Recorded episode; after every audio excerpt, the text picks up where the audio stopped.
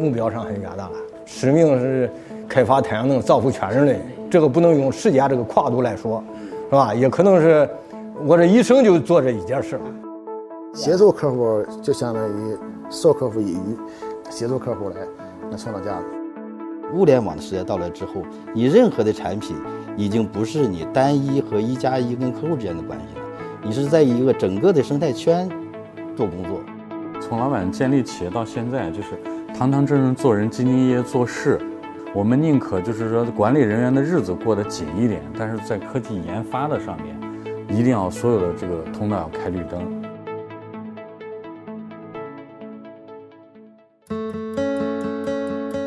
中国管理模式杰出奖于二零零八年在程思威先生指导下，由中国管理现代化研究会与金蝶国际软件集团联合六大商学院发起。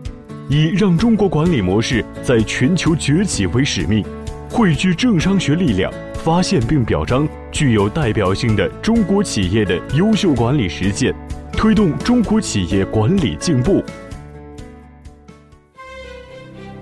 二零一九年，面对以不确定性为常态的数字经济时代，第十二届中国管理模式杰出奖将年度主题定为“长期主义，价值共生”。并围绕此主题，发掘中国企业如何向内求定力，向外促链接，穿越周期，持续成长。以光伏行业为代表的清洁能源产业，是人类社会长期可持续发展的基础。京奥科技以三台单晶炉创业起家，目前已发展为全球光伏组件出货量第二的产业龙头。形成了晶体硅、硅片、电池、组件的完整产业链布局，经受了亚洲金融危机、欧洲双反、美国双反等多次行业周期和外部挑战。公司创始人敬宝方先生，也被称为中国光伏行业领头羊。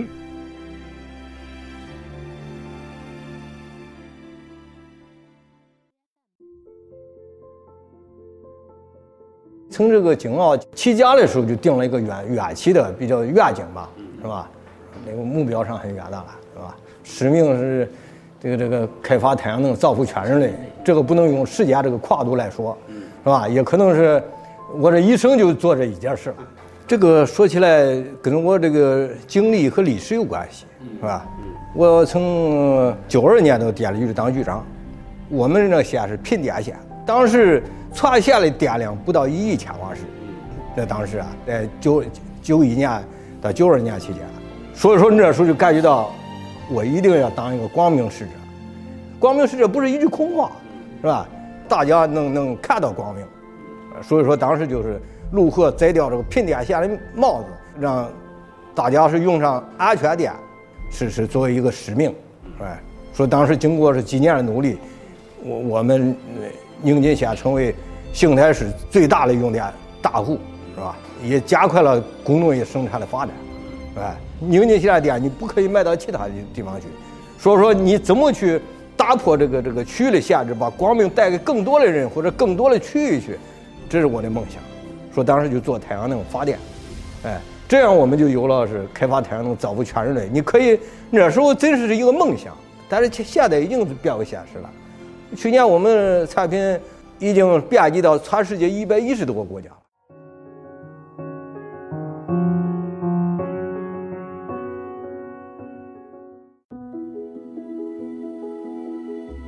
京奥呢，应该包括从金融开始算呢，今年应该二十二个年头了。所以我们在想，这些做的长久、做的好的企业，它自身除了它的产品。质量等等这些这些硬的以外，它肯定是还有一些管理这些软的东西在里边。我们就总结出了一套这个 A 加，就是说我们是从三个维度来阐述我们这个 A 加模式的。首先是战略，金奥的成功有一个好的产品，一个好的队伍，一个好的机制，一个好的这个环境。嗯，这里边呢实际也高高度开阔，就是说首先呢是要有一个好的战略，就是说因为战略是为我们的业务去服务的。第二个呢，就要有一个好的模式，因为这个模式是来支撑这个战略去落地的。第三个呢，就是文化，因为只有文化才能支撑，就是说才能保证我们的这个战略持久的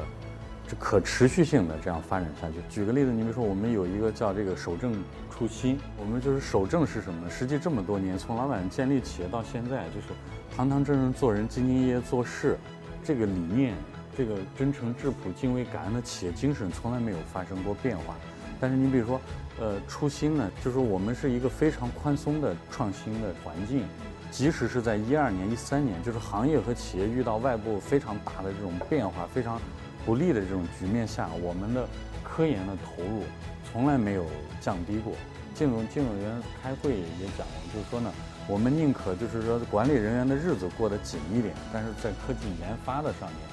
面，一定要所有的这个通道要开绿灯。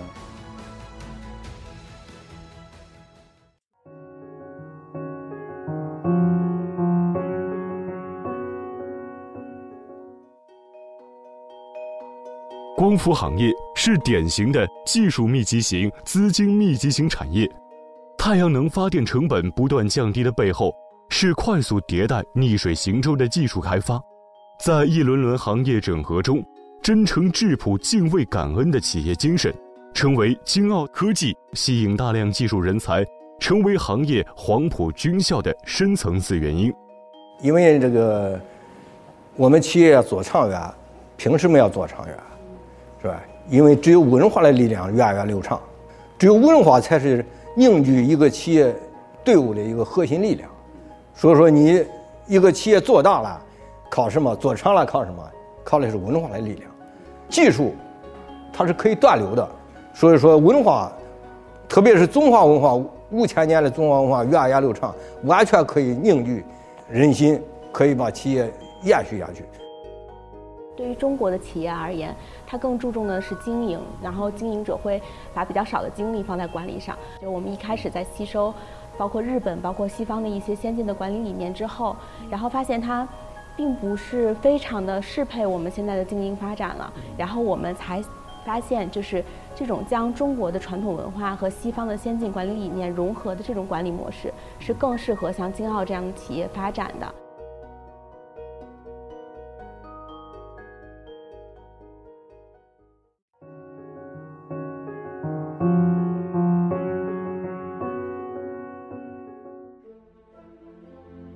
长期主义上来，我们发现京奥这个案例非常典型性。第一个呢，就是价值观的一致性。金宝芳董事长呢，长期以来一直坚持，啊，做这个光明使者。那实际上，他这个光明使者的这种价值观呢，从他创业开始，啊，我们发现他从他电业局工作开始到今天做太阳能，他这个价值观的是长期保持一致性。第二个，我觉得啊，从战略的一致性上，我们可以看到他对长期主义的这么一个体现，因为。京奥这么多年啊，一直专注于光伏产业，啊，在光伏这个产业当中做成了就产业一体化啊，从这个稍微上游一些的这种硅棒啊，一直到下游的整个组件啊，它这个产业一体化模式非常好，而且呢，心无旁骛啊，专注做好光伏这个产业，我觉得这就是体现了我们这个长期主义在战略上的一致性、文化的一致性啊、价值观上的一致性。天地所以能长且久者。以其不自生，故能长生。在新奥看来，能够协助客户创造价值，要比为客户创造价值更重要。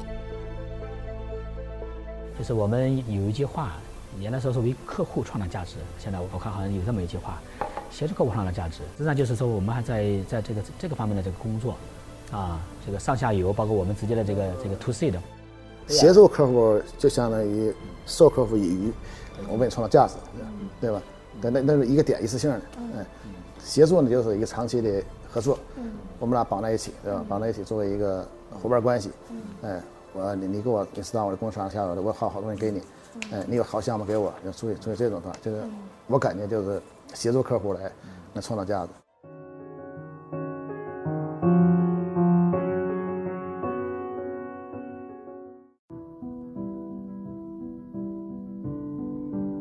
京奥科技始终以推进光伏平价上网为己任，从客户市场的视角进行持续创新，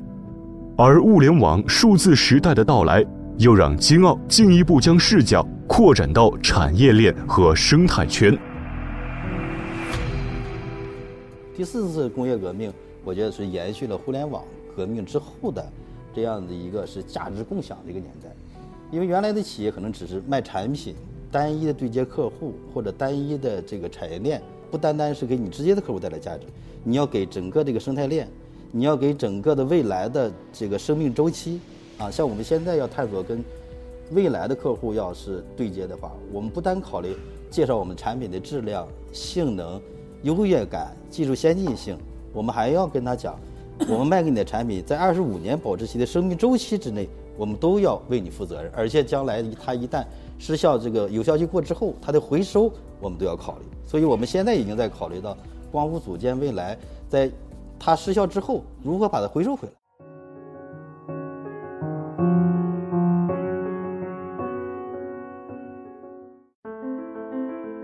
伴随着这种物联网的价值共生的这种管理办法，我们从一八年开始啊，我们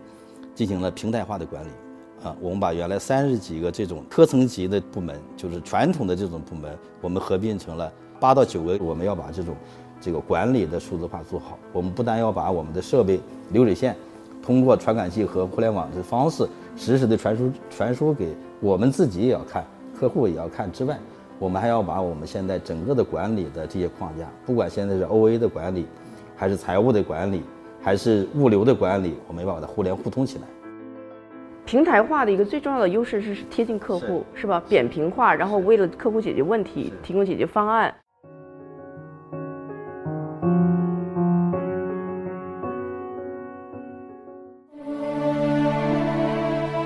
这里面的话。这个 A 加的这个管理模式当中，实际上我我我认为核心的一条就是它坚持了这个开放的心态、开放的共享的行为，啊，开放的心态、共享的行动，我感觉是越来越越来越要强调这个这个你的专业能力加系统能力，它叫生态，啊，就是要那么生态的基础是要把专业能力做得足够强，同时你在具有了很强的系统能力，啊，那这样的话就是这个你的我们中国现在要占领的这个国际的标准。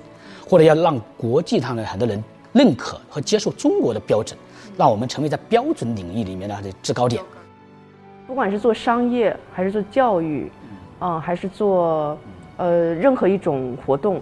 对吧？长期主义都非常重要。呃，就是人类的可持续发展、人类的福祉、人类的发展的质量。嗯，那价值共生就是我觉得更是一种一种方式，一种。就是说实现实现的这个长期主义这个主导假设下面人类的这种，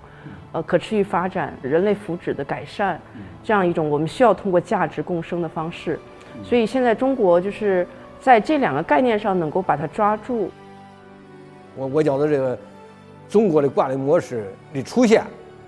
会推动中国企业的管理升级。我想这是必然的一个产物，也是很好的一个现象。所以说，我也非常愿意积极投入或者参与到这个活动当中，推动这个事业的去发展。